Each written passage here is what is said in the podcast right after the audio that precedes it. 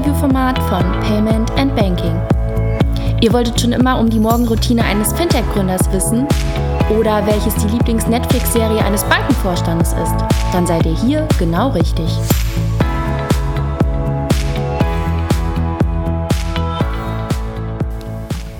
Herzlich willkommen zu Ask Me Anything. Und damit startet Payment and Banking ein neues, regelmäßiges Format. Bekannte Gesichter, Akteure der Szene und inspirierende Persönlichkeiten der Fintech-Branche kommen hier künftig zu Wort. Das Besondere daran, nicht wir, das Team von and Banking, denkt sich die Fragen aus, sondern ihr, unsere Community. Regelmäßig werden wir euch künftig immer wieder über unsere zahlreichen Kanäle auffordern, uns Fragen zuzusenden, und zwar jene, die ihr unserem Interviewgast schon immer einmal stellen wolltet. Von A wie Aktien bis Z wie Zinsverfall. Zum Auftakt konnten wir eine wirklich spannende Persönlichkeit gewinnen. Caroline Gabor, sie ist Managing Director bei Findieb und stellt sich den Fragen unserer Kollegin Christina Casalla, die sich mit der Powerfrau zum Interview in den neuen Räumlichkeiten von Finlieb in Berlin getroffen hat.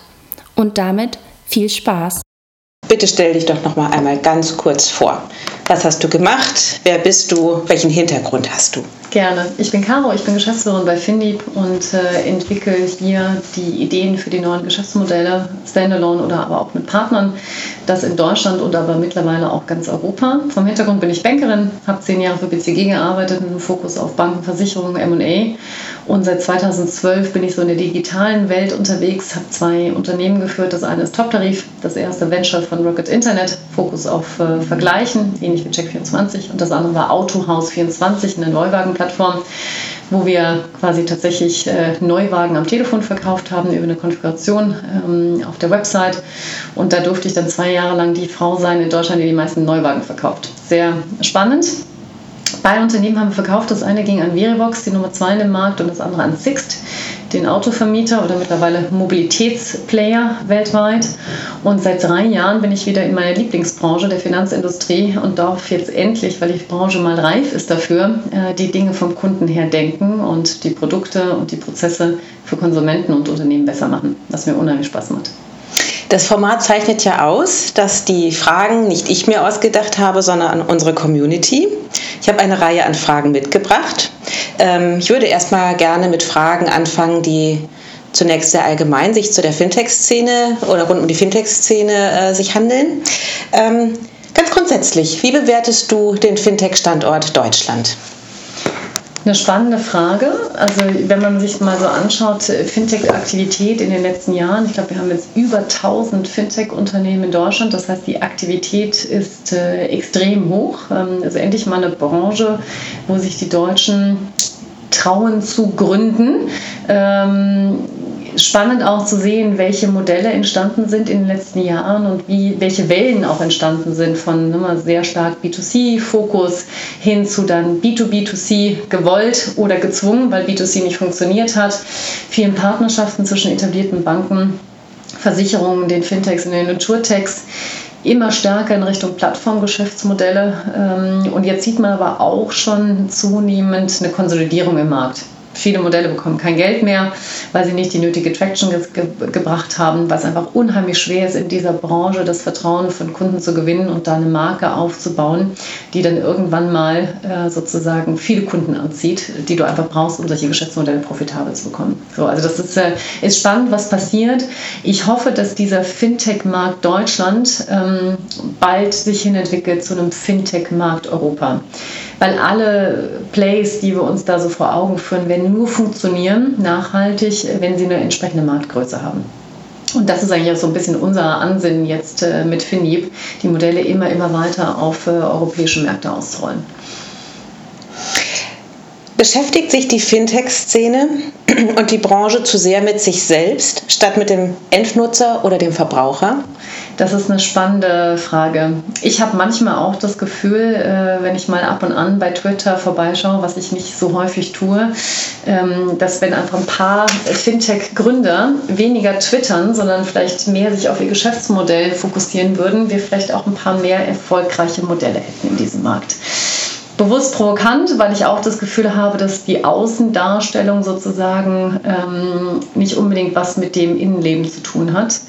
Ähm, das heißt, das ist sicherlich ein Thema äh, und das sehen wir ja auch an einigen Geschäftsmodellen, die nicht fokussiert äh, oder funktioniert haben. Ähm, gleichzeitig ist es natürlich wiederum auch so, ähm, wenn wir nicht nach außen gehen mit den Dingen, dann werden wir es natürlich auch nicht schaffen, dass die Konsumenten oder auch Unternehmen als Zielgruppe darauf aufmerksam werden. Weil das ganze Thema Edukationsniveau, gerade in Deutschland, was Finanzprodukte angeht, was brauche ich eigentlich, ne, um gut abgesichert zu sein und für meine Rente zu sparen, ist relativ niedrig. So, das heißt, die Kommunikation nach außen vielleicht weniger sozusagen in unserer Fintech-Bubble, sondern viel stärker mal in Richtung Financial Education, ähm, sowohl für Unternehmen als auch für Privatpersonen. Das wäre ein Move, den ich unheimlich begrüßen würde.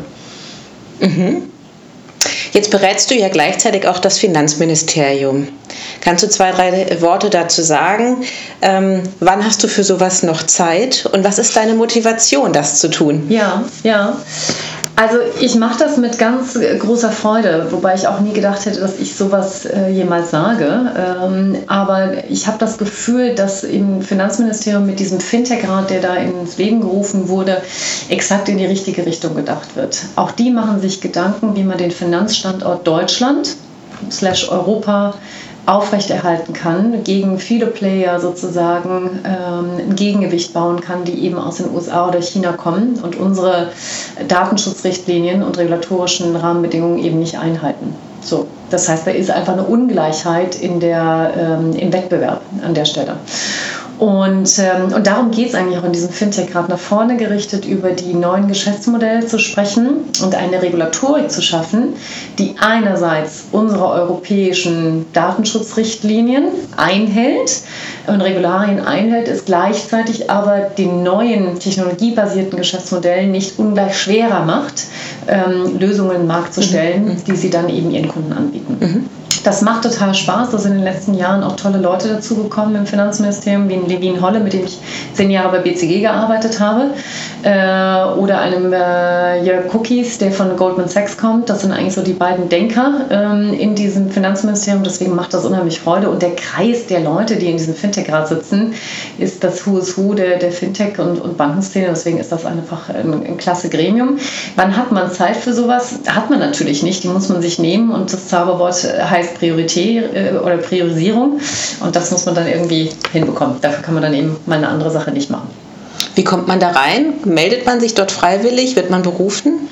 Man wird tatsächlich berufen. Äh, die rufen einen an oder man kriegt so eine schicke E-Mail äh, und äh, man wird gefragt und, und dann wird man, glaube ich, ähm, es gibt jetzt, glaube ich, eine neue Regelung, ähm, dass man eben für eine gewisse Zeit dort rein berufen wird. Ich glaube, die Zeit der, der sozusagen die, der Regierungskoalition, die gerade regiert, ist dann auch die, die Laufzeit der, der Fintech-Ratmitgliedschaft. So habe ich es zumindest verstanden. Okay.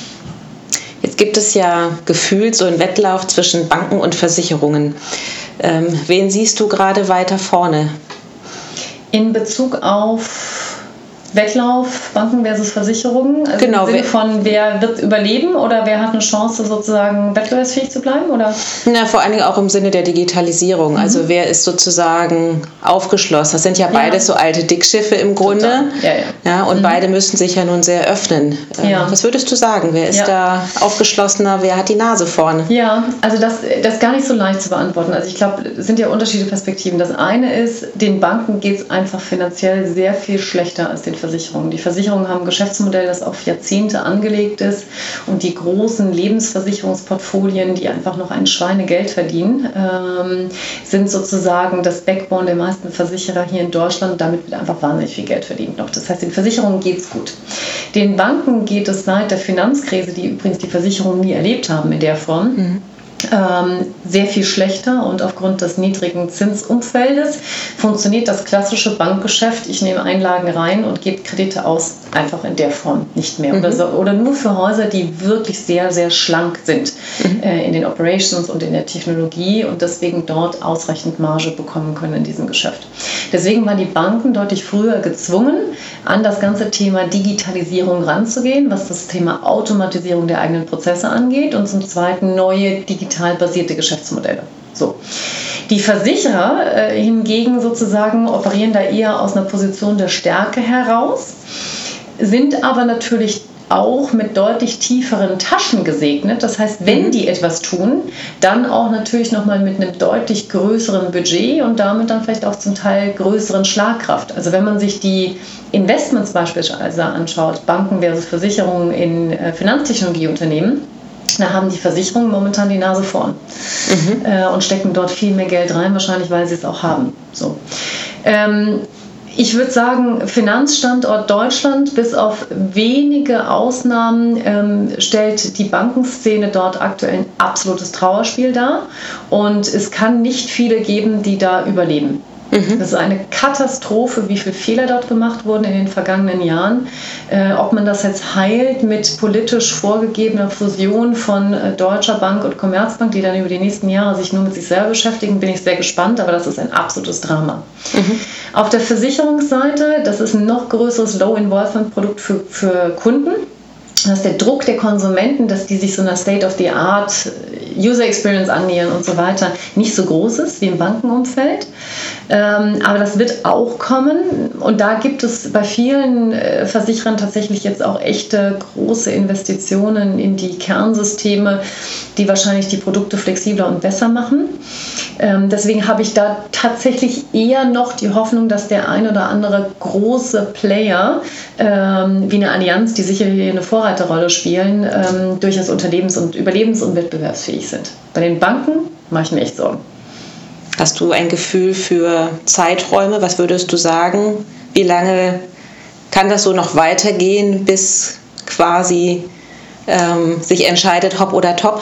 Ja, na, da wird ja viel auch jetzt am Kapitalmarkt passieren, sozusagen, äh, wenn also sagen weiterhin die Marktkapitalisierung der großen Häuser sozusagen in Deutschland gegen, äh, gegen Null geht, äh, sage ich mal ganz drastisch, wenn man sich die Aktienkursverläufe angeht, dann sind die natürlich äh, natürliche Übernahmekandidaten, entweder von Private Equity Häusern, ja. die dann wieder auf die Kosten schlagen, sozusagen, viel Arbeitsplatzverlust entsteht, aber wenig Innovation, oder von großen Playern, ne, so eine BNP Paribas, wenn man sich das mal anschaut in Frankreich, wie stark die durch Übernahme in Europa gewachsen sind und was für ein toller Player die auch in Deutschland mittlerweile ja. sind. Klassischer Übernahmeplayer, äh, der vielleicht das Zeug aufkauft äh, und, und modernisiert sozusagen und, und Innovationen bringt. Also das ist sicherlich eine Prognose. Wie lange das dauert, äh, man überschätzt ja immer sozusagen äh, das Kurzfristige, unterstützt, unterschätzt das Langfristige in der Prognose. Aber ich glaube nicht, dass wir da jetzt noch fünf Jahre uns äh, mhm. diese Situation anschauen können. Es wird jetzt sehr schnell gehen, meinst das du? Das wird jetzt eher schnell, ja. glaube ich auch. Na, du hast es ja jetzt äh, quasi schon ein bisschen beantwortet. Welche Fehler begehen denn deiner Meinung nach äh, etablierte Banken? Na, ich glaube, ein Fehler ähm, ist sicherlich, dass man davon ausging, dass sich das Zinsniveau mittelfristig verändert. Deswegen haben viele Banken darauf gewettet, dass sie mit ihrer bestehenden Kostenstruktur wieder in auskömmliche Eigenkapitalrenditen kommen. Wenn man sich das anschaut, ist diese Wette komplett schief gegangen. Und es ist eigentlich zu spät. Mhm jetzt zu restrukturieren, auf moderne Systeme zu setzen, Prozesse zu automatisieren. So, jetzt haben wir eigentlich den Salat äh, und, äh, und die Banken können sich faktisch die großen Investitionen nicht leisten. Ne? Also die Commerzbank hatte mit Copernicus eine tolle Idee, nämlich dieses M-Bank-System auszurollen mhm. auf Comdirect und Commerzbank. ist ja eine der besten mobilen Banken in Deutschland. Die sind ja besser als Number 26, wenn du mich fragst. Mhm. Ähm, das hat aber so ein Vermögen gekostet, warum auch immer, mag ich nicht einzuschätzen, dass sie es stoppen mussten, weil ja. die Kohle nicht haben. Mhm. Und das ist natürlich ein Drama. Das ist einfach zu spät. Jetzt gab es ja neulich eine Studie, da ging es darum, habe ich gelesen, der Mittelstand in Deutschland ist unzureichend sozusagen auf die Digitalisierung vorbereitet. Ähm, dann habe ich äh, einen Kommentar gelesen, das war ganz spannend, da ging es dann darum, ähm, man vorzuschlagen, man sollte doch die Geschäftsführer des Mittelstandes mal in Digitalunternehmen ein Praktikum machen lassen. Jetzt denken wir mal weiter, der Bankvorstand darf bei Finlieb ein Praktikum machen. Hatten wir schon. Hattet ihr schon? Hatten was schon. habt ihr ihm beigebracht? Ja, also das ist total spannend. Ich glaube, das Erste, ähm, was die Menschen hier lernen, ist sozusagen die Art, der Art und Weise, wie hier Entscheidungen getroffen werden. Nämlich nicht über stundenlange Alignment-Meetings mit unterschiedlichsten Bereichen, die eine Vielzahl von politischen, aber wenig inhaltlichen äh, Interessen haben. Das gibt es hier einfach nicht. Wir haben klare Entscheidungsgrundlage, wie wir uns äh, sozusagen Themen anschauen und unter welchen Kriterien wir beispielsweise ein neues Geschäftsmodell entwickeln. Und das ist etwas, ähm, was so ein Bankvorstand unvorstellbar ist. Denn in Vorstandssitzungen heute werden keine Entscheidungen mehr getroffen. Mhm. Das findet einfach nicht statt. Da wird palavert. Äh, es geht hauptsächlich um das ganze Thema Regulatorik. Das ist auch der größte Angstmacher für die Vorstände aufgrund von einer ähm, sozusagen protokolliert getroffenen Entscheidung äh, gegen irgendwelche Regularien zu verstoßen und damit sozusagen äh, in, mit einem Bein im Knast zu sein. Äh, und, äh, und das ist eigentlich ein wesentlicher Grund. Und dann hast du natürlich diese ganze Politik, die dort in diesen Großunternehmen eine Rolle spielt und deswegen unheimlich lange Entscheidungsprozesse ähm, bedarf und dann häufig auch zu faulen Kompromissen führt. Also sehen wir ja immer, wenn dort Innovationen entwickelt werden, die werden dann mit 20 Abteilungen abgestimmt, diese innovative Idee. Und am Ende kommt ein fauler Kompromiss raus, mhm. der ganz sicher nicht das ist, was der Kunde nachher haben will. Mhm. Also auch diese kundenzentrierte Art und Weise zu denken ist etwas, was für die meisten Vorstände gar nicht vorstellbar war. Wie lange war euer Praktikant in Anführungsstrichen da? Ach, das war sehr unterschiedlich. Ich glaube, wir hatten mal so einen, der war, glaube ich, vier oder sechs Wochen bei uns äh, mhm. sozusagen. Und da ging es auch darum, wollen wir den vielleicht gewinnen? Mhm. Ähm, und muss man auch sagen, wahrscheinlich ist es für die allerwenigsten überhaupt denkbar, äh, in so einer Organisation zu arbeiten. Gleichzeitig haben wir aber auch Top-Beispiele äh, wie ein Roland Volz äh, von der Deutschen mhm. Bank, vorher hier mit Mercedes-Benz Bank dort Vorstand gewesen, der perfekt in dieses Findig-Umfeld passt. Also es gibt, es ist nicht aller Hoffnung verloren, es gibt auch ein paar unternehmerische Banker, aber die muss man echt handverlesen suchen. Okay. Ähm, du hattest ja eben N26 selber schon kurz angesprochen. Für wie sinnvoll oder für wie trügerisch hältst du die Jubelmeldung über N26 in Bezug auf die Fintech-Szene? Tut es ihr gut, dass man das Gefühl hat, ist alles wunderbar oder hilft es dem Standort, dass wir so Leuchttürme haben? Jedes erfolgreiche Fintech-Unternehmen in Deutschland hilft jedem anderen Fintech-Unternehmen, weil es einfach beweist, dass die Geschäftsmodelle funktionieren und dadurch einfach mehr Kapital attrahiert wird für weitere Geschäftsmodelle, die es eben auch schaffen wollen. Ich freue mich über jeden Erfolg, am meisten natürlich der Finib-Unternehmen, aber genauso auch äh, über, über Dritte wie Number 26. Also insofern wünsche ich denen und uns allen, dass die einfach brutal erfolgreich werden. Es findet aber kein ähm, sozusagen ein verschobener Blick der Investoren statt, dass nur auf einige wenige geschaut wird? Du sagtest gerade, es, es, tut der ganzen Szene gut. Mhm.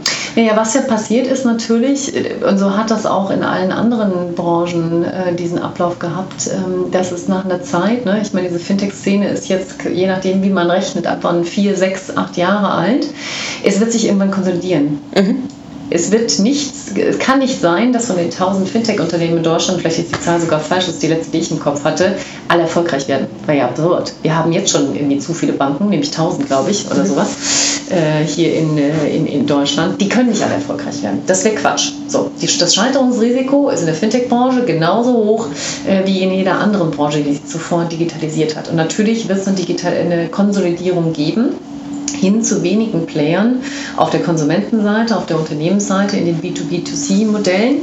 Denn alles hat mit Technologie und damit auch mit Skalierung zu tun. Äh, und, äh, und wenn wir glauben, dass gerade auch in dieser Bankenversicherungswelt Plattformen gewinnen, wie in vielen anderen vorigen Branchen auch, dann zeichnet sich eine Plattform vor allem dadurch aus, dass sie möglichst viele Anbieter und Nachfrager zusammenbringt. Das heißt, Größe spielt in hier eine immense Rolle. Deswegen ist auch dieses ganze Thema Europa oder vielleicht so auch globale Modelle hier so wichtig. Mhm. Ähm, mhm. das heißt, es werden nicht wahnsinnig viele äh, es dann auch schaffen können, aufgrund dieser Logik. Mhm. Wer wird denn deiner Meinung nach die nächsten äh, Investorenrunden stemmen?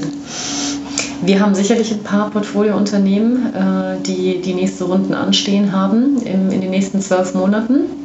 Ich meinte jetzt investorenseitig, wer wird sozusagen genau. international in den. Ah, oh, so verstanden, mhm. genau. Mhm. Also, was man ja jetzt schon sieht, ab Series B ähm, fortfolgende, sind das ja hauptsächlich Investoren, die nicht mehr aus Deutschland kommen. Eben. Zum mhm. Teil auch nicht aus Europa. Mhm. Das meiste Geld kommt eigentlich aus Asien. Auch wir als FinDeep haben mehr japanischen Anteilseigner an, Finnieb äh, als äh, Player aus, äh, aus Deutschland. Das ist schon bezeichnend. Ähm, genau. Mhm. so sehen wir das auch bei den Portfoliounternehmen bei Finnieb und aber auch außerhalb. Das heißt, das Geld wird leider tatsächlich wahrscheinlich aus Asien kommen, vielleicht auch von US-Fonds, aber das Geld von US-Fonds stammt ja auch zum großen Teil aus Asien. Das heißt, die Herkunft ist immer das gleiche. Dort sind eben große Growth Funds, ähm, die Europa als Ziel erklärt haben und dort rein zu investieren mit ganz anderen Ticketgrößen und auch einer anderen Risikobereitschaft. Es ist wahnsinnig schade, dass sich in, äh, in Deutschland und Europa solche Fonds nicht ähm, etabliert haben in der Größenordnung. Das ist, ist, traurig. Ich hoffe, dass da irgendwann mal was entsteht äh, in, in dieser Richtung, aber das ist momentan echt nicht abzusehen. Hast du eine Lösung dafür? Ich habe dafür keine Lösung. Mhm. Ich habe dafür keine Lösung. Also ich glaube, das eine ist natürlich sozusagen zu sagen, ähm, gibt es eine Selbstverpflichtung von äh, den Finanz, großen Finanzplayern in Deutschland und Europa zu sagen, so und so viel Kapital stellen wir pro Jahr äh, dieser Szene zur Verfügung, weil letztendlich bauen diese Geschäftsmodelle unseren Hedge, zu unserem bestehenden Geschäftsmodell. Und der Finanzstandort Europa kann nur überleben, mhm. äh, wenn wir sozusagen auch Innovationsführer sind. Das ist eine Möglichkeit. Das kann man natürlich auch noch steuerlich subventionieren, wenn man will, ne, was immer hilft. Ähm, aber ich glaube, ohne so eine Selbstverpflichtung ähm, werden wir nicht in der Lage sein, dieses Geld zu attrahieren, was es dann braucht in diesen späten Phasen, um da richtig äh, Champions aufzubauen. Siehst du da Bestrebungen seitens europäischer Seite in die Richtung zu Überhaupt denken? nicht. Die Europäer beschäftigen sich die ganze Zeit nur damit, wie man die großen Player äh, sozusagen von äh, anderen Märkten hier möglichst draußen halten kann. Das ist, ist natürlich relevant, sich über das ganze Thema Regulatorik und Datenschutz äh, Gedanken zu machen von Playern, die hier mit Konsumentendaten machen, was sie wollen. Davon bin ich auch kein Freund. Ich habe zum Beispiel auch keinen Facebook-Account, äh, habe ich ganz früh entschieden, das nicht zu machen. Mhm. Ähm, Im Endeffekt jetzt echt eine weise Entscheidung. Ja, es war, war mir damals nicht so klar, als ich noch jung und naiv war, aber irgendwie hatte ich das Gefühl, das ist nicht gut. So. Ähm, das heißt, das ist gerade eher das Thema. Besteuert man die, ne? lässt man die nicht hier rein und was auch immer. Das ist total relevant, aber man muss natürlich nicht nur defensiv, sondern auch proaktiv drüber nachdenken, wenn wir die nicht reinlassen wollen. Mhm gibt es trotzdem Bedarf der Konsumenten, ihre Dinge mit Plattformen, also ihre Alltagsthemen mit ja. digitalen Plattformen zu handeln. Ja. Also brauchen wir auch in Europa diese digitalen Plattformen. Und wie entstehen die? Indem man eben viel Geld zur Verfügung stellt, damit solche Plattformen aufgebaut werden. Und, äh, und das schaffen wir eben nur mit den entsprechenden Kapitalgebern auf der Venture Capital, Growth Fund und strategischen Investorenseite. Und dann das Zweite, glaube ich, viel eher in, in, in Europa als das Erste. Hm. Weil du sagst, also weil wir ja eingangs über das Finanzministerium sprachen, wie weit sind denn solche Themen bei euch relevant? Wird sowas das debattiert, diskutiert? Das wird ganz offen diskutiert, definitiv. Ähm, aktuell sind wir vor allem beschäftigt mit tatsächlich regulatorischen Themen, die es diesen Geschäftsmodellen, die wir alle entwickelt haben, ermöglichen ähm, wirklich auch groß zu werden äh, und nicht über Hürden zu stolpern. An Themen dran, wie jetzt gerade vor kurzem dieses Richtlinie zum ganzen oder dieser, dieser Vorschlag zum ganzen Thema äh, Cloud Hosting ähm, für Finanzdienstleister, wo bisher die, äh, die Redaktorik einfach wahnsinnig schwer war, äh, wie man das erfüllen muss als Bank, wenn man beispielsweise mit Fintech arbeitet. Da sind wir also einen Riesenschritt vorangekommen. Das sind die Themen, auf die wir uns momentan fokussieren. Sagen, das sind erstmal die Hausaufgaben, die mhm. stehen müssen. Mhm bevor wir uns den großen europapolitischen Themen dann widmen. Steht aber auf der Roadmap. Das steht für mich auf jeden Fall auf der Roadmap. Okay. Ich denke für viele meiner Kollegen auch in diesem Rat. Okay, du sagtest vorhin, du hast keinen Facebook-Account. Äh, wo trifft man dich denn im, in den sozialen Netzwerken? LinkedIn und Twitter. Mhm. Das sind die beiden Dinge. Instagram habe ich auch nicht. Da bin ich gespannt, ob meine Töchter das irgendwann anfangen. Dann werde ich das sicherlich ein bisschen lernen. Muss man dann zwangsläufig ein bisschen begleiten, wenn na, ich denke schon. Ne? Also so wie ich vorhin über meine eigene Naivität gesprochen habe, ähm, ist wahrscheinlich, meine Kinder sind jetzt 10 und 8 Jahre alt, wenn die dann damit irgendwann anfangen, ne? 12, 13, wann auch immer das kommt, hoffentlich nicht früher, ähm, dann versteht man ja diese Konsequenzen gar nicht dessen, was man dort im Netz teilt. Und das ist ja durchaus äh, auch eine Gefahr. Ne? Also ich glaube, unsere Gesellschaft entwickelt sich ja gerade zu so einer extremen nach außen äh, Liking-Kultur, dass es eigentlich nur noch darum geht für junge Mädchen, wie sie eigentlich aussehen, Puppengesichter. Ne? Mhm. Und dieses ganze Thema, Jungs liefern sich Battles, wer kann irgendwie eine Flasche Wodka auf Ex trinken mit 13, 14, das finde ich schon erschreckend. Das mhm. macht mir auch echt Sorge mhm. in unserer Gesellschaft. Und ich versuche meine Kinder da jetzt schon so ein bisschen drauf vorzubereiten. Ich hoffe, dass ich da einen guten Job mache. Ja. Vielleicht sogar schwerer als ein Fintech zu bauen. Sagtest du, du hast zwei Töchter. Ähm, möchten wir ein bisschen was von dir privat erfahren. Du sagtest, sie sind 10 und 8. Genau. Ich stelle mir das morgens sehr stressig vor, wie ähm, die sind ja dann schon schulpflichtig und du musst dann zur Arbeit. Wie sieht denn so ein Morgenritual bei euch im Hause Gabor aus? Ja, ja, also das ist eigentlich total nett bei uns morgens. Also wir, wir stehen tatsächlich ein bisschen früher auf, mhm. ähm, denn mir ist wichtig, dass wir auch noch gemeinsam frühstücken und, äh, und Zeit miteinander verbringen und dann steigen wir zusammen in die S-Bahn ähm, und äh, die beiden verabschiede ich dann sozusagen an ihre Haltestelle und die laufen dann den Rest alleine und ich fahre ins Büro. Ähm, bin meistens so gegen Viertel nach acht hier im Büro und starte dann meinen Tag. Das heißt, morgens ist tatsächlich gar nicht mehr so stressig. Wahrscheinlich, weil die jetzt auch einfach so alt sind, dass sie vieles einfach alleine können. Das ja. macht das natürlich ja. anders. Also mit, mit drei und fünf sah die Welt noch ein bisschen anders aus. Ja, das denke ich mir. Aber gibt es so etwas, du musst morgens eine Zeitung lesen oder ist der erste Blick quasi erstmal noch, bevor du deine Beine aus dem Bett schwingst, schon mal die E-Mails checken? Das mache ich tatsächlich nicht. Also das erste Mal, dass ich auf die E-Mails schaue, ist, wenn ich meine Kinder verabschiedet habe, weil ich gerne möchte, dass die lernen, äh, dass es einfach private Zeit gibt, wo dieses Ding aus ist und dass es eben Jobzeit gibt. Mhm. Ritual morgens ist bei uns eher sozusagen, dass wir, wenn wir noch ein bisschen Zeit haben, äh, das aktuelle Buch miteinander lesen, äh, mhm. das wir lesen, gerade irgendwie Harry Potter Teil, letzter Teil, ich weiß gar nicht, welcher das ist. Super spannend, ich habe die nämlich gar nicht gelesen als, äh, als jüngere Frau ah, ja. und äh, mhm. macht unheimlich Spaß, das jetzt mit den, mit den beiden zu lesen. Du liest vor? Ich lese immer noch vor und äh, die lesen beide natürlich auch selbst schon, ne? schon, schon lange, aber es macht doch immer noch Freude, ein gemeinsames Buch zu haben, mit das man sich austauschen kann. Und das Schöne ist ja, bei Harry Potter lernt man viel über Freundschaft. Das stimmt. Und das ist mhm. eine der Kerndimensionen im Leben, die ich auch selber so erfahren habe, mhm. Äh, dass es eben wichtig ist, seine Freundschaften zu pflegen. Vielleicht gar nicht so viele, aber die paar, die man hat, äh, die wichtig sind. Und das lernt man da sehr, sehr gut. Äh, Vertrauen, Freundschaft. Mhm. Und deswegen ist es schön, darüber zu sprechen. Ja, das sind tolle Bücher. Das finde ich auch, genau. Was ist denn dein Buchtipp gerade? Was hast du gerade gelesen? Das hat dich inspiriert? Ja, ja. Ich lese gerade ganz aktuell das letzte Buch von Feridun Saimoglu, äh, mhm. ein deutscher Autor, der viele Preise ja auch gewonnen hat. Und da geht es um die Geschichte der Frauen. Mhm. Und der greift also die, äh, also häufig Lebenspartnerinnen von berühmten Figuren unserer Geschichte auf die Frau von Moses, mhm. die Frau von Siegfried aus dem Nibelungenlied, ähm, die Frau von Judas, äh, der Jesus verraten mhm. hat. Und beschreibt aus deren Perspektive, wie die das erlebt haben, diese Zeit. Es ist total spannend. Es ist total spannend, das kann ich nur empfehlen. Also sowohl für Männer als auch für Frauen. Es eröffnet noch eine ganz andere Perspektive, warum wir heute immer noch die Diskussion um das Thema Gleichberechtigung haben mhm. äh, und warum viele Frauen sich heute immer noch als geringerwertig fühlen, äh, egal eigentlich in welcher Kultur, natürlich in anderen, in, in, in weniger westlichen Kulturen als unserer, aber deutlich schlimmer, wenn man irgendwie gesteinigt wird, äh, nur weil man irgendwie vorehelichen Sex hatte. Ja, das gibt es ja mhm. heute noch, mhm. kann man jeden Tag in der Zeitung lesen. Das haben wir hier nicht, aber trotzdem gibt es Situationen, wo man sich minderwertig fühlt und ähm, das hat einen Grund und das kann man dort nachlesen und das ist auf eine mhm. fantastische Art und Weise gemacht, auch in der Sprache von damals.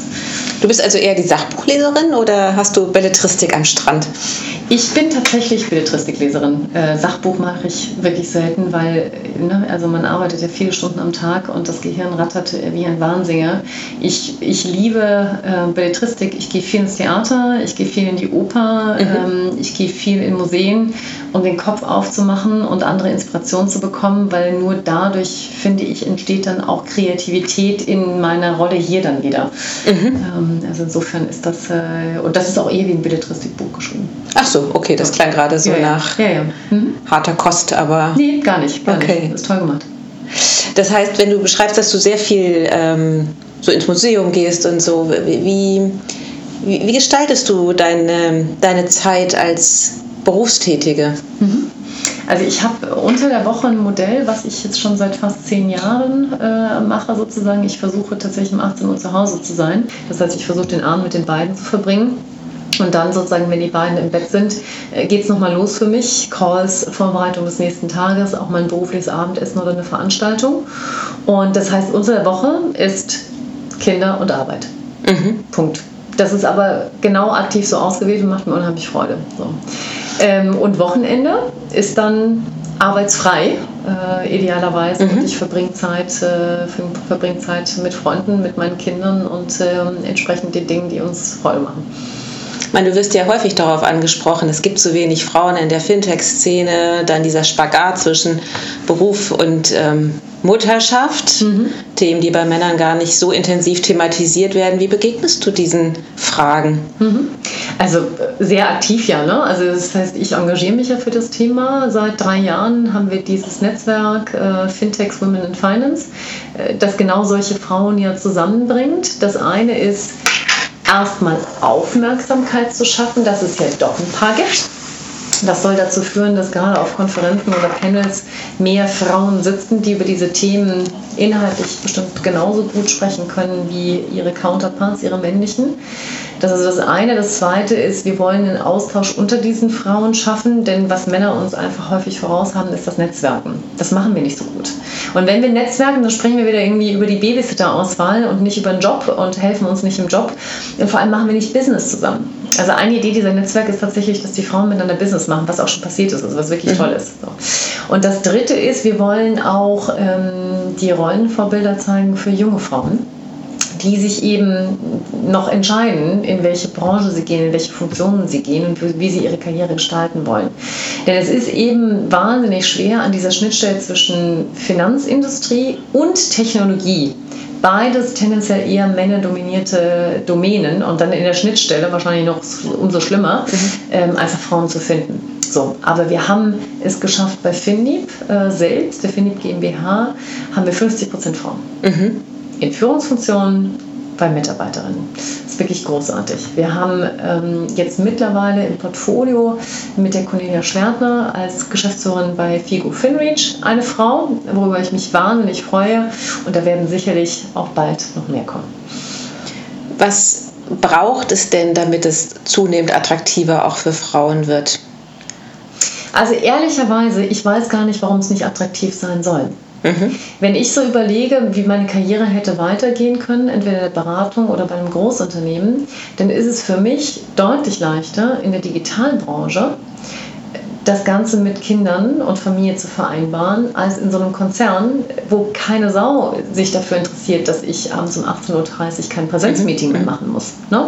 Oder in der Beratung man vier Tage die Woche reisen muss. Mhm. So, das mache ich eben hier nicht, äh, sondern versuche abends, auch wenn ich reise, wieder zu Hause zu sein.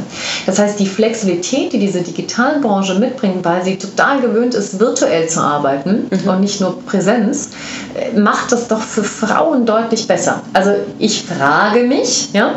Ähm, warum dieses Thema noch viel, nicht viel stärker gespielt wird von vielen Unternehmen. Wir versuchen das zu tun, äh, mhm. dass es eben auch deutlich kombinierbarer ist, so an der Stelle. Mhm.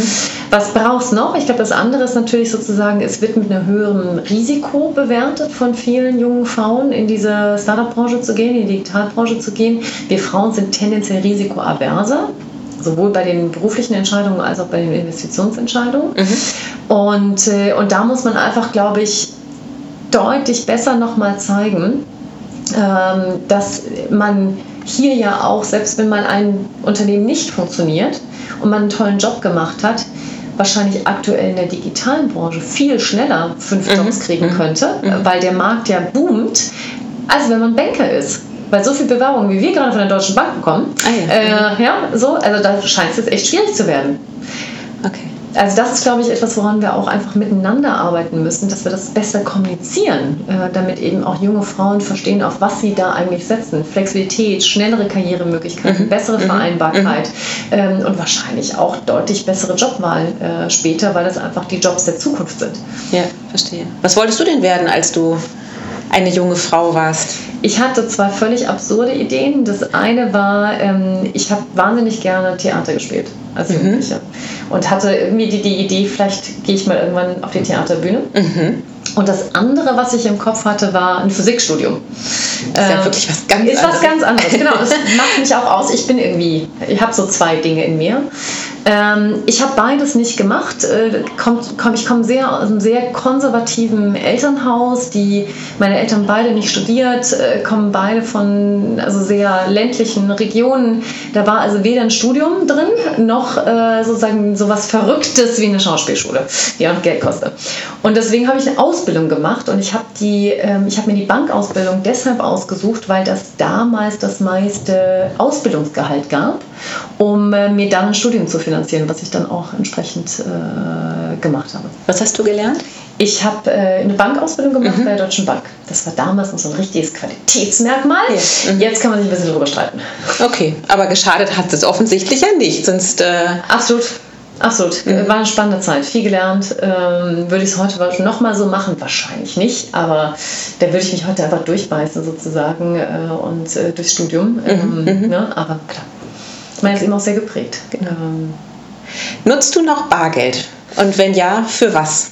Ungern, so selten wie möglich. Für was?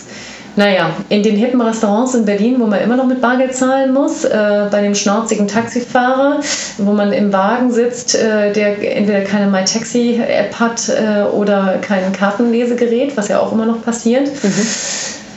Oder bei diesen Kleinstbeträgen, ähm, wo man eben auch nicht mit Karte zahlen kann. Mhm. Im Kiosk oder so, ne? Ja, okay. Aber du sagst.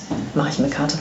Ungern, sagst du das? Ja, natürlich, das ist ja Wahnsinn. Mhm. Ein völlig verrücktes Sicherheitsrisiko, das Handling, das, ne? Also. Mhm. Okay. Hast du eine, auch da wieder die Frage nach der Perspektive? Was schätzt du, wie lange braucht es noch, bis Bargeld auch bei den Deutschen unbeliebter wird? Das ist schon unbeliebter geworden mhm. äh, aus meiner Sicht. Das ist halt jetzt auch ein Generationenthema. Äh, und ich glaube, dadurch, dass die Banken ihre Filialen einklappen und auch man immer weniger Geldautomaten der Gruppe findet, äh, wo man kostenlos abheben kann, mhm. ist, der, ist der Schmerz für viele Bargeld äh, verfügbar zu haben immer größer.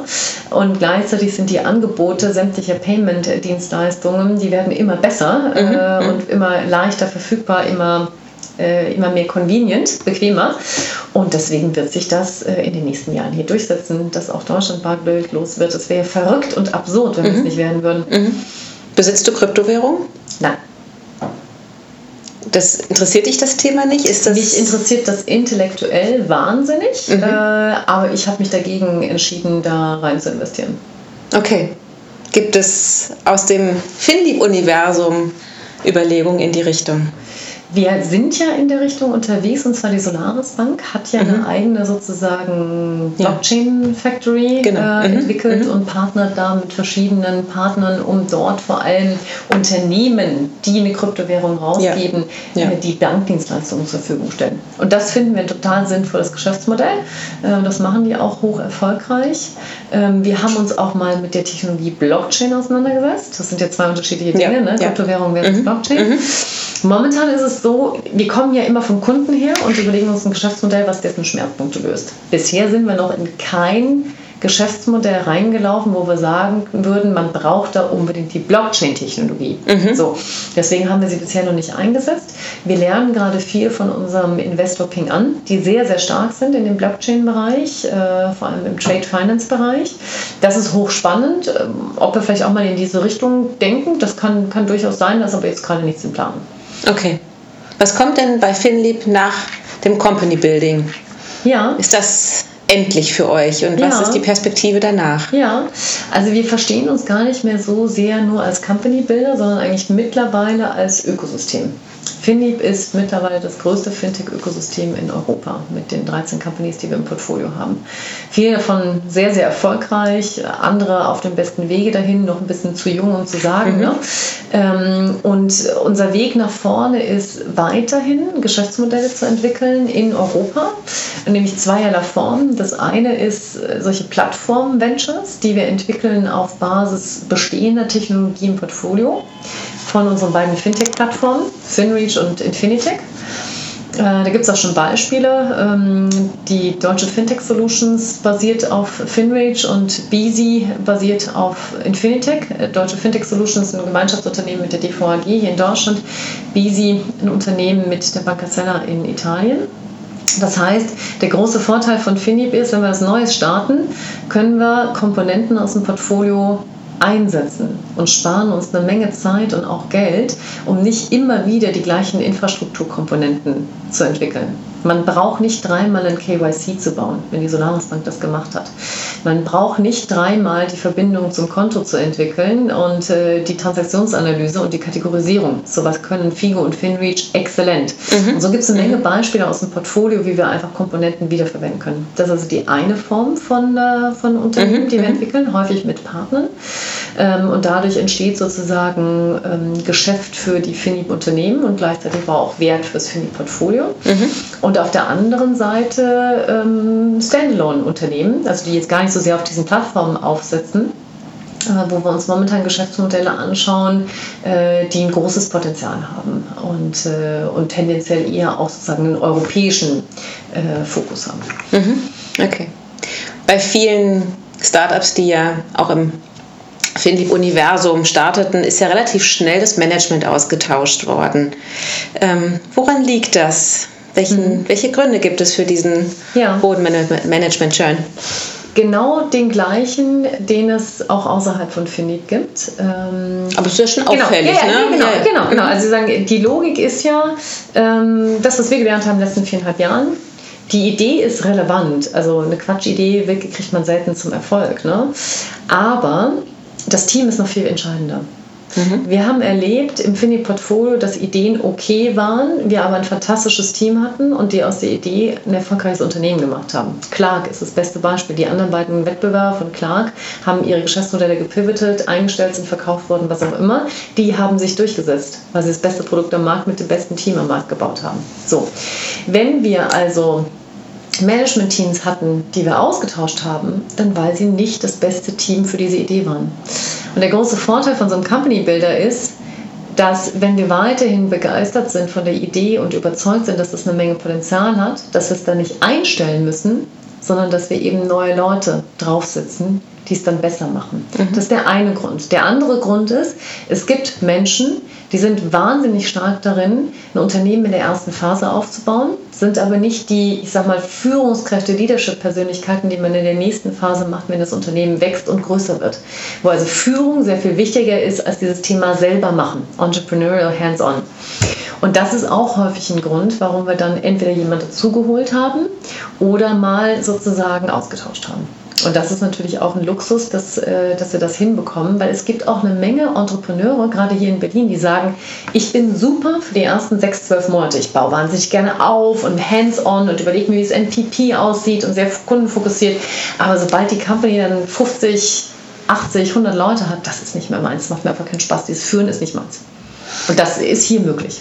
Aber es ist natürlich gerade in der Investorengewinnung ja immer relativ schwierig. Es ist, gibt eine Unternehmensidee, die hat sich ja noch nicht bewiesen, also setzen Investoren ja auch ins Team. Mhm. So, jetzt ist das so schnell ausgetauscht worden. Mhm. Ähm, das ist ja für, also investorenseitig ist das ja schwierig und äh, mhm. gefühlt mhm. war das ja tatsächlich auch so, dass Philipp da ja auch Schwierigkeiten hatte, die Großen mit ins Boot zu holen.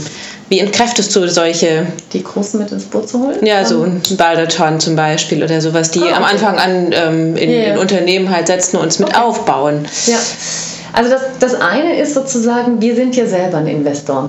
Das heißt, äh, wenn wir das Signal geben an unsere Co-Investoren, dass wir trotz Managementwechsel weiterhin investieren, und das würden wir auch nicht machen, wenn wir nicht dran glauben, hilft natürlich weitere zu gewinnen. Mhm. Und wir haben es jetzt auch mehrmals bewiesen, dass wir aus Ideen sehr, sehr erfolgreiche Unternehmen machen. Warum haben wir jetzt so ein Balderton nicht an Bord oder andere Player? Dafür haben wir Lakestar. Also ich glaube, mhm. die kann man auch mhm. zeigen auf der VC-Szene. Wir haben bei äh, Clark äh, zwei fantastische VCs aus den USA und, äh, und Kanada mit Whitestar und Portage. Ähm, die sind ja deutlich später dazugekommen. Die sind deutlich mhm. später dazugekommen. Wir sind aber auch als Findieb gar nicht so sehr unbedingt scharf auf die VC-Investoren. Wir hatten sie bei Savedo, mhm. ähm, hat es unbedingt Spaß gemacht, äh, nicht nur, denn der große Unterschied zwischen VC-Investoren und Strategen ist, äh, die VCs haben ein großes Portfolio, die kümmern sich um die, die erfolgreich laufen. Die, die eben mal nicht erfolgreich laufen, weil Management-Team keinen guten Job macht, man das Geschäftsmodell pivoten muss, dafür haben sie dann weder Zeit noch Interesse. Das heißt, es ist keine partnerschaftliche Zusammenarbeit häufig möglich in schwierigen Situationen. Bei Strategen, die in ein Geschäftsmodell investieren, weil sie dort auch gleichzeitig Kunde sind und weil sie darauf setzen, dass, dass das ein Hedge ist zum eigenen Geschäftsmodell, die bleiben auch in schwierigen Zeiten bei einem. Und deswegen sind wir wahnsinnig glücklich, vor allem solche strategischen Player, sowohl bei Finib als aber auch bei den Ventures, als unsere sagen wir, partnerschaftlichen Investoren gewonnen zu haben. Und ich glaube, das ist für uns auch ein Weg vorwärts. Werden wir für immer VCs ausschließen? Gar nicht. Also mhm. wenn wir da Modelle bauen, die von den User Economics spannend sind für die VCs, äh, dann in jedem Fall. Was man ja sieht, ist, dass viele VCs sich ein bisschen scheuen vor diesen regulierten Plattformunternehmen wie Solaris, äh, Element, Edenvar. Äh, bei Solaris haben wir jetzt Lakestar dabei, aber sonst sozusagen sind jetzt tendenziell Strategen, die auf solche Themen setzen, weil die einfach so ein bisschen Respekt haben vor dem großen regulatorischen Kapital, mhm. was man da braucht. Mhm. Und das passt nicht so sehr in deren Investitionsvorstellung. Okay. Jetzt hat ja ein großes deutsches Branchenblock die äh, Finley Ventures ja neulich mal geratet. Da mhm. habt ihr ja nicht immer so hervorragend abgeschnitten. Ja. Ähm, was hast du gedacht, als du es gelesen hast?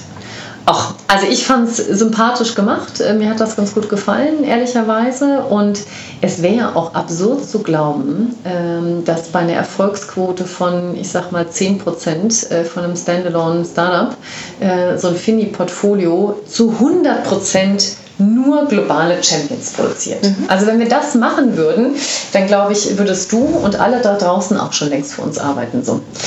wenn man mhm. sich aber unsere Erfolgsquote anschaut im Vergleich, ist die brutal hoch. Mhm. So.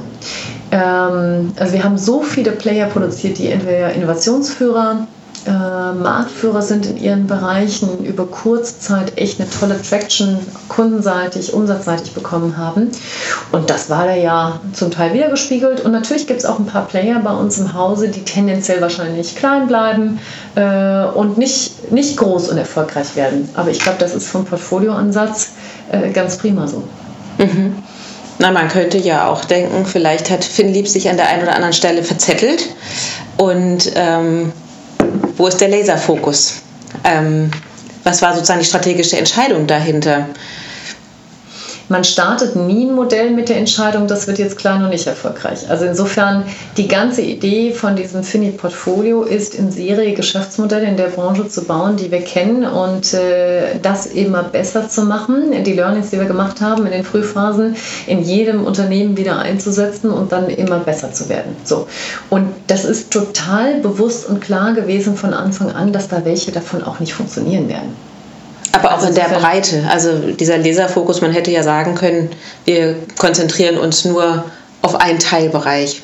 Ach so, okay. Also wir fühlen uns schon sehr fokussiert. Also wenn man sich mhm. Company-Bilder anschaut aus anderen äh, sozusagen Nationen, so viele gibt es ja in Deutschland nicht äh, sozusagen neben uns, dann sind die ja viel breiter unterwegs. Mhm. Die machen das in fast allen Branchen. Wir fühlen uns eigentlich in der Branche, in der wir unterwegs sind, äh, sehr fokussiert. Ähm, und wir sehen ja auch über die Synergien, die jetzt über Zeit im Portfolio entstanden sind, dass die sich extrem gut ergänzen in ihren Geschäftsmodellen, miteinander arbeiten und man eben on top auf diese Modelle neue Dinge in sehr kurzer Zeit setzen kann. Also mhm. Wir finden, wir haben einen Laserfokus. Okay. Dann abschließend noch die letzte Frage, die uns erreichte. Wo sind die Salandos, E-Darlings und City-Deals aus dem Hause Finlieb? Sprechen wir über wohlbekannte B2C-Marken. Ähm, Wahrscheinlich, ne? Also warum kennen Leute eher Salando, E-Darling und so weiter als jetzt, äh, als jetzt die Finib-Unternehmen? Das liegt schlicht und einfach daran, dass äh, der Großteil des Portfolios aktuell B2B oder B2B2C-Unternehmen sind. So. Also wenn wir jetzt das Experiment machen, ähm, man fragt äh, mhm. Banker in Europa, kennen Sie die Solaris Bank? Dann kriegt man wahrscheinlich 80% Ja zurück. Wenn wir es auf dem Alexanderplatz stellen und fragen, kennen Sie die Solaris Bank? Sagen die was? So. Mhm. Äh, das heißt, es ist unter Konsumenten nicht bekannt ähm, mhm. sozusagen diese Geschäftsmodelle. So, wir haben uns ja sehr bewusst ähm, entschieden, äh, sozusagen in den letzten Jahren sehr stark auf diese partnerschaftlichen Modelle zu setzen, Plattformen zu bauen und eigentlich dritte Player in Europa zu enablen. Digitale Produkte ihren Kunden anzubieten oder ganze digitale Geschäftsmodelle ihrer Zielgruppe anzubieten. Damit sind wir auch sehr erfolgreich, aber deswegen sind wir auch eher immer im Hintergrund äh, mhm. sozusagen, was die Bekanntheit angeht. Ähm, Clark ist, glaube ich, noch relativ bekannt. Äh, die sieht man im Fernsehen, die sieht man, sieht man bei Google und so weiter. Damit kann eher noch mal jemand was anfangen. Ähm, ob das für immer so bleibt und wir nicht doch noch mal irgendwo in Richtung das Zolando der Fintech-Welt bauen, wer weiß. Ist da was in Planung? Noch kann ich nicht drüber sprechen. Schauen wir mal, was passiert. Okay, gut. Ganz herzlichen Dank. Hat sehr viel Spaß gemacht. Dito. Euch hat das Format gefallen? Wir freuen uns über jeden lieben Kommentar oder im besten Falle sogar über 5 Sterne. Ihr habt noch Ideen oder Vorschläge für interessante Persönlichkeiten als Interviewpartner? Dann schreibt uns eine E-Mail an nicole at paymentandbanking.com.